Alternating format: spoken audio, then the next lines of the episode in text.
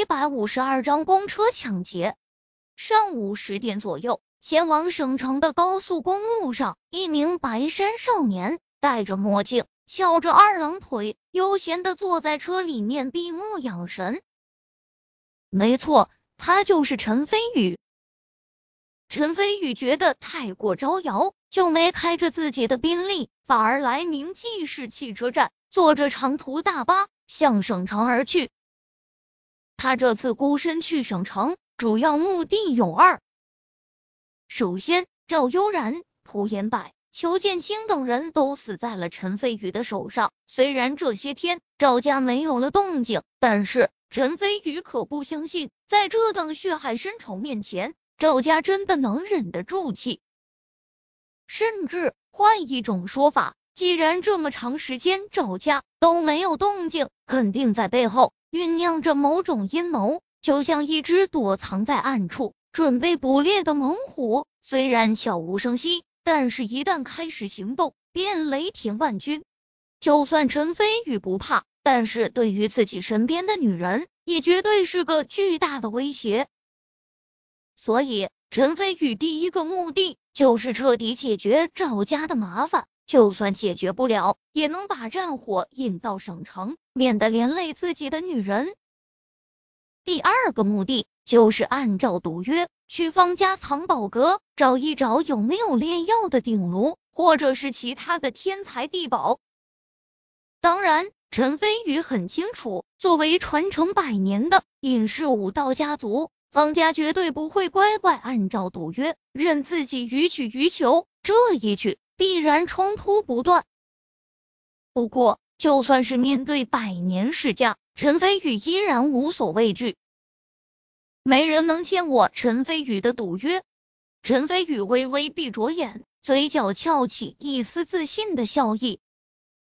突然，旁边传来一个悦耳且歉意的声音：“这位同学。”请问你能帮我的忙，把行李搬上去吗？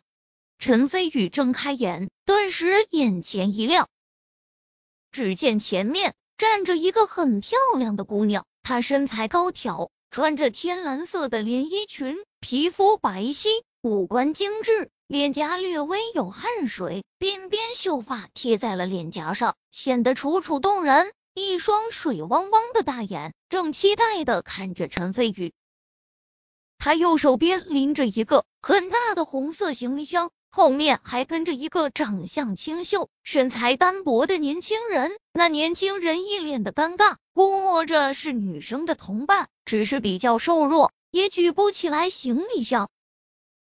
石阳，你再给我次机会，我一定给你放上去。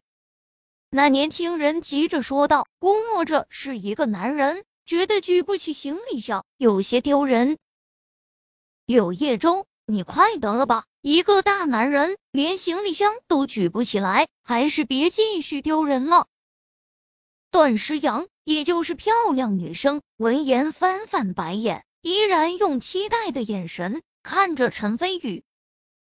柳叶舟正在追求段诗阳，不敢向段诗阳发火，反而迁怒陈飞宇，狠狠瞪了陈飞宇一眼。好。陈飞宇含笑点头，没搭理柳叶中，也没起身，单手拎起行李箱向上抛去。在段诗阳的惊呼声中，行李箱稳稳当当落在了上面的架子上，不偏不倚。哗！周围人顿时瞪大双眼，感觉陈飞宇施展了一手绝活一样。不少人都在后悔没有拿手机拍下这高手在民间的一幕。同学，你好厉害，是不是练过？段诗阳掩着小嘴，眼中充满了惊讶和好奇。柳叶舟狠狠瞪了陈飞宇一眼，觉得在陈飞宇的对比下，自己更加没面子。同时看到段诗阳的眼神有了危机感，更加看陈飞宇不爽。小意思。陈飞宇轻笑，重新靠在座位上闭目养神。虽然段诗阳很漂亮，也很清纯，但是陈飞宇身边最不缺的就是漂亮的女人，所以对段诗阳也没多余的想法。不过段诗阳反而觉得陈飞宇很有趣，主动坐在陈飞宇的身边，笑着说道：“同学你好，我叫段诗阳，是安河市人，暑假刚刚毕业的高中生。这次去省城是提前去青沪商贸大学报道。你呢？新护士就是省城的地名。”顿时，陈飞宇鼻端闻到一股很好闻的淡雅兰香。他知道那是段世阳身上的体香，淡淡笑道：“我叫陈飞宇，看你这么年轻，咱俩应该是同龄人。你也是去省城上学吗？”“不，我去省城办点私事。”陈飞宇反应很平淡。段世阳倒是兴趣不减，还想继续跟陈飞宇说话。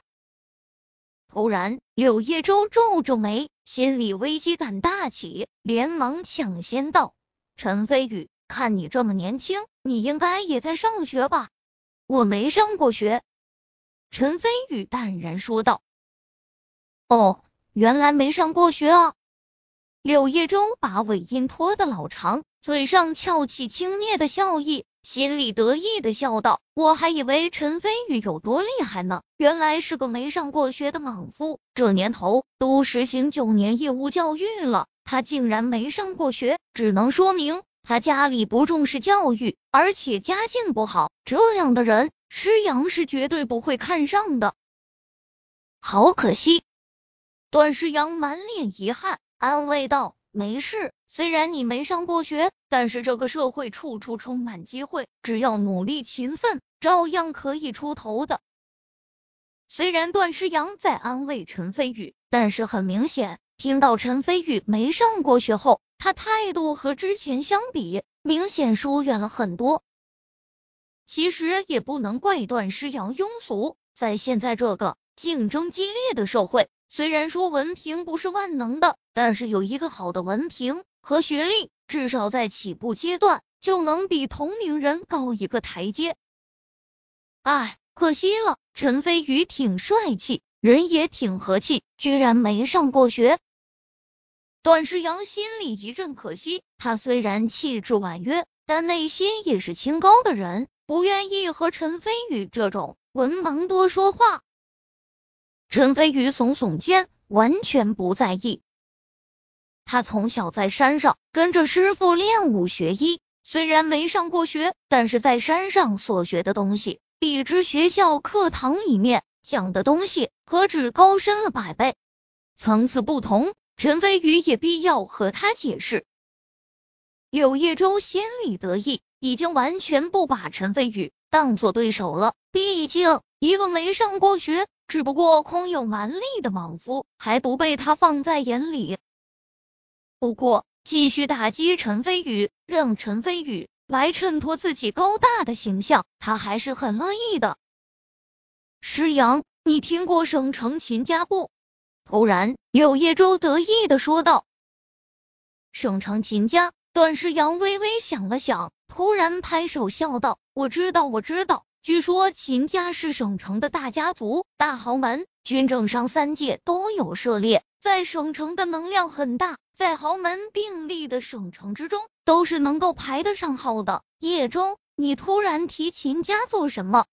段诗阳和柳叶舟虽然是高中同学，但是对柳叶舟并不是十分了解。柳叶舟得意一笑，轻蔑的瞥了陈飞宇一眼，得意地道：“秦家的二当家秦元伟是我的表舅，我这次来的时候。”我妈还特地打过招呼，让我表舅多照拂我。到了省城，就等于到了咱们自己的地盘，到时候你只要跟着我就行了，我带你开开眼界，看看真正的豪门贵族是什么样的。段世阳掩嘴惊呼一声，立马高看了柳叶舟几分。他家庭条件虽然还不错，但也仅仅是小康之家。连中产阶级都算不上，现在听到柳叶舟和省城秦家是亲戚，心中震撼，可想而知。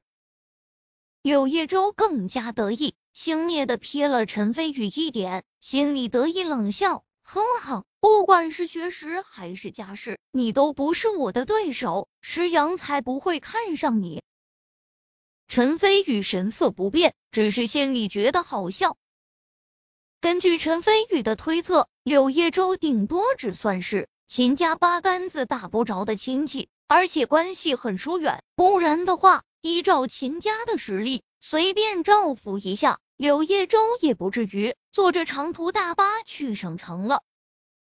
再说了，就算柳叶舟和秦家真的关系很近，那又如何？秦元伟和陈飞宇之间还有一个一百亿的项目，陈飞宇就等于是秦元伟的财神爷，在财神爷面前，远方亲戚又算得了什么？柳叶舟见陈飞宇不说话，还以为陈飞宇被自己给唬住了，心里面更加得意，继续对着段诗阳吹牛逼，听得段诗阳惊讶不已，对柳叶舟更加看重。没过多久，长途汽车下了高速，沿着国道继续向省城前进，在一个站牌地点稍微停靠后，上来三个虎背熊腰的中年男子。陈飞宇敏锐的察觉到，这三个男子眼神寒煞，一言不发。上来后左右乱瞟，观察车内情况。很明显，三人来者不善。柳叶舟还在继续吹着牛逼，完全没察觉到危机临近。陈飞宇也没有多说什么。片刻后，长途大巴沿着马路来到一处略偏僻的地方。突然，一名大汉目露凶光，突然掏出一柄锋利的匕首，出其不意抵在司机的脖子上，大喊道：“停车，都别动，抢劫！”同时，剩下两名大汉瞬间掏出手枪，指着众人大喝道：“都他妈别废话，把值钱的东西都拿出来！”这下一边陡声，众人一阵惊呼，神色间充满了惊恐，纷纷躁动起来。他妈的，别动！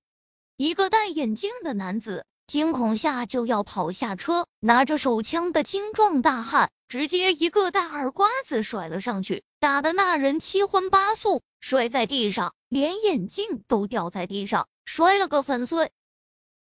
众人纷纷惊呼出声，脸色惨白，不敢再动。呀！段诗阳惊呼一声，吓得花容失色。柳叶舟神色同样铁青，他虽然吹牛逼厉害，但是什么时候见过这样的场景？要不是坐在座位上，估计早就腿软的摔倒了。都把眼睛给放亮点，我们哥仨也不为难你们，乖乖把值钱的东西都拿出来，否则就别怪我们动粗了。一个大汉说着，手里拿出黑色布兜，开始收钱。很快。渐渐向陈飞宇、段世阳这边走来。